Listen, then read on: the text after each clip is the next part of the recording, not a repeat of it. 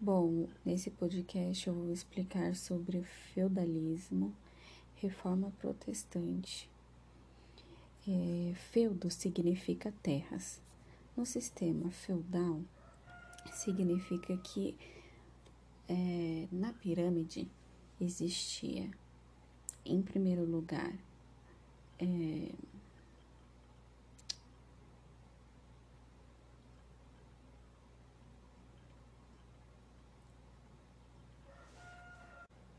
Em primeiro lugar era senhor feudal, em segundo era o clero, o terceiro eram nobres e por último eram os servos.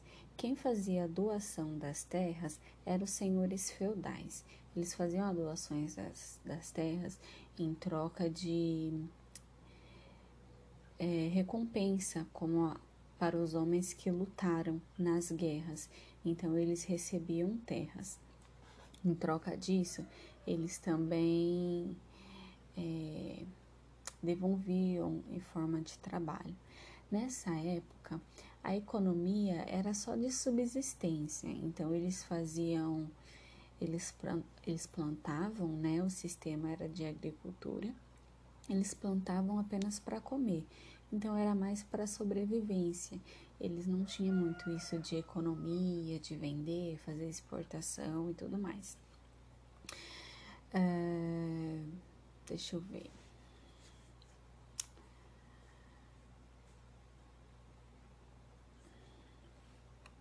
Bom, eu acho que é só isso. Ah, tá.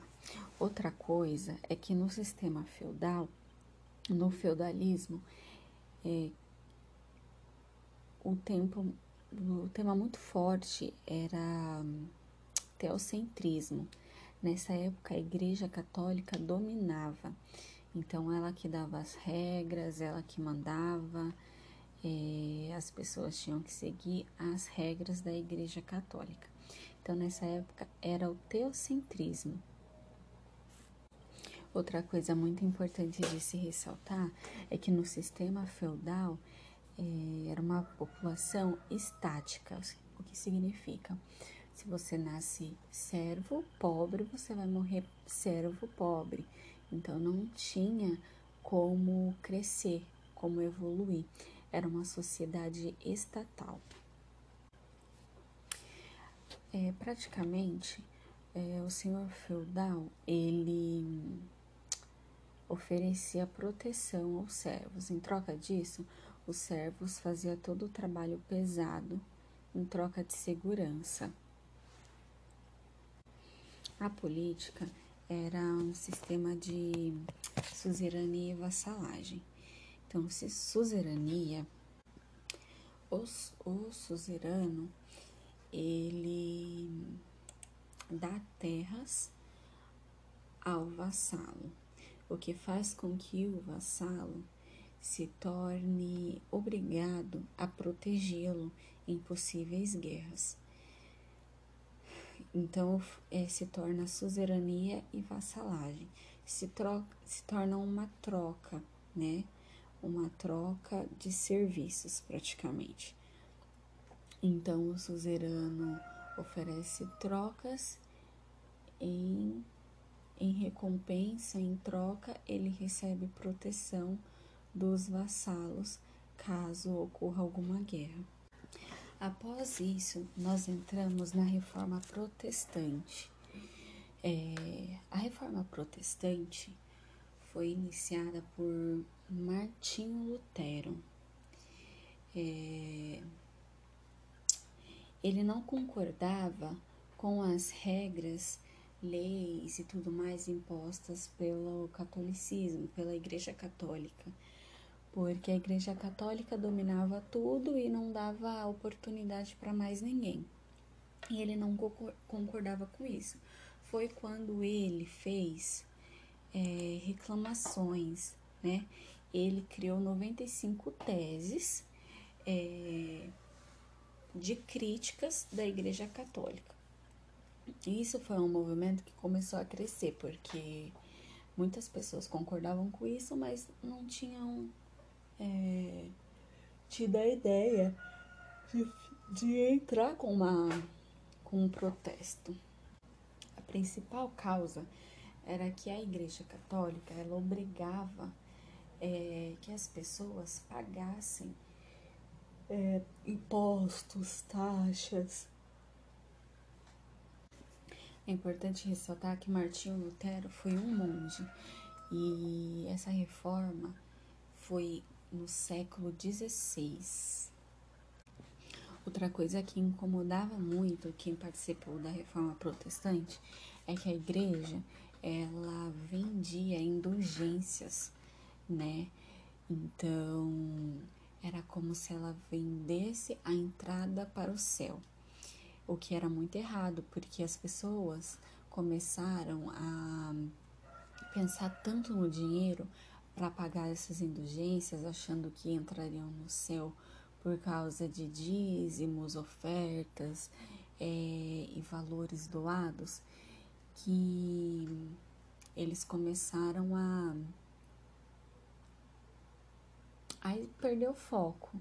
Né? Eles centralizaram tanto na economia, centralizaram tanto em pagar, que eles esqueceram do principal, que era a devoção a Deus, a fé e ao respeito, né? Porque a partir daí as pessoas começaram a desrespeitar, começaram a fazer tudo que era errado, já que é, a entrada no céu estaria garantida com a venda, né? Com o pagamento da indulgência. E isso fez com que o Martinho Lutero se revoltasse e criasse é, essas 95 teses com críticas com críticas à Igreja Católica.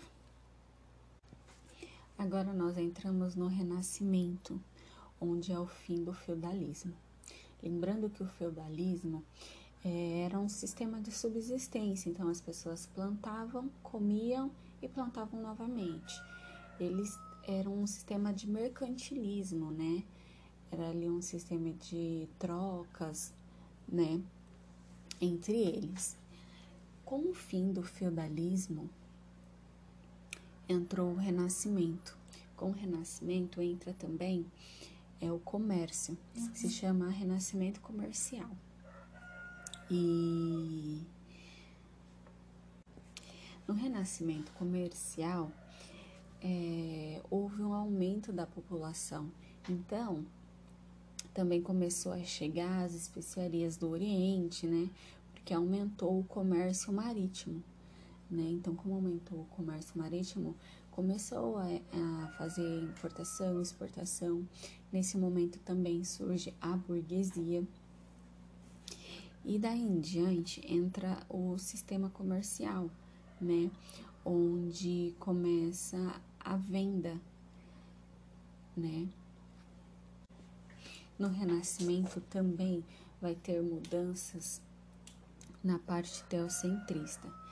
Vai ser quando vai entrar é, humanismo, racionalismo, né? Eles começam a utilizar das razões e não acreditam tanto mais no que a Igreja Católica diz, né? Então vai entrar o naturalismo, porque eles valorizam a natureza, vai entrar o classicismo, porque eles começam a valorizar a cultura.